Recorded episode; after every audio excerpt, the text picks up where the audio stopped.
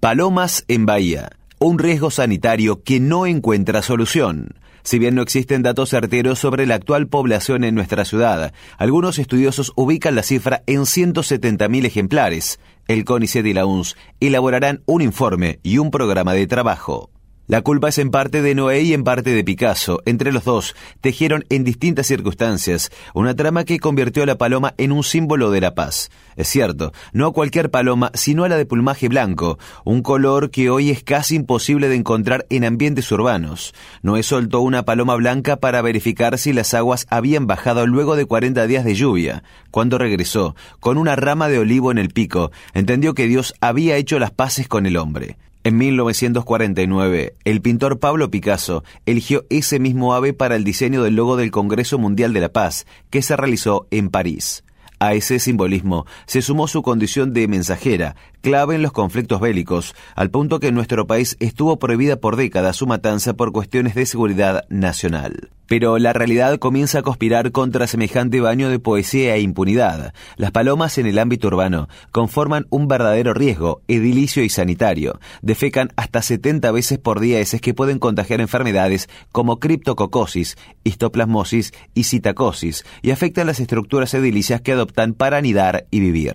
Ahí viene la plaga. Es realmente impactante ver la cantidad de palomas posadas en los edificios de la ciudad, por ciento, por miles, en molduras, ventanas y cornisas. Su presencia queda además marcada por las defecaciones en veredas, por el olor y hasta por ejemplares muertos en la vía pública. Si bien no existen datos certeros sobre la actual población, algunos estudiosos lo ubican en 170.000, y si bien ya se considera una plaga, los expertos indican que no existe un número específico que determine si una población tiene esa categoría. Ese concepto depende de varios factores, como la capacidad del entorno para soportar su presencia, el equilibrio ecológico, la acumulación de excrementos, los daños a estructuras y los problemas de salud.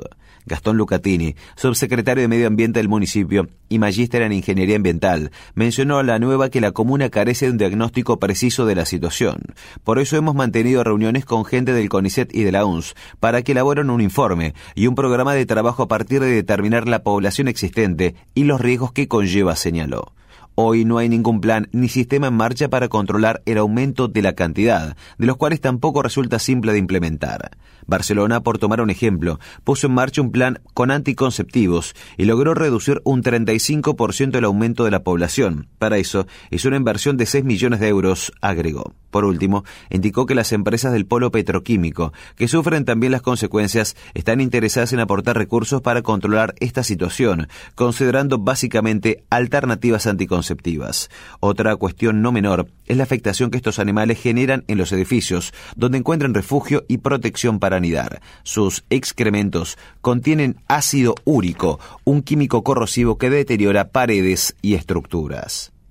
La tormenta perfecta. En 2018, la paloma fue declarada plaga por el gobierno provincial y autorizada su casa control, atendiendo que es una amenaza para la salud pública.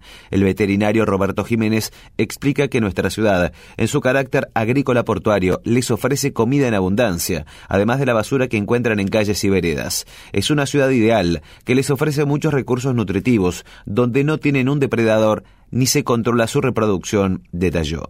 Para el profesional, la batalla contra las palomas es una batalla perdida. Se tropieza contra la misma naturaleza. Es una especie que aumenta su demografía porque al estar bien alimentada se reproduce sin problemas. Se habla de utilizar controles físicos, redes, púas y jaulas, de esterilizarlas, del ultrasonido, pero en realidad no existe una única medida que funcione. Habría que ser más limpios, evitar que caiga el cereal de los camiones, limpiar la zona de los hilos. Aún así, es casi imposible ganarle a la biología.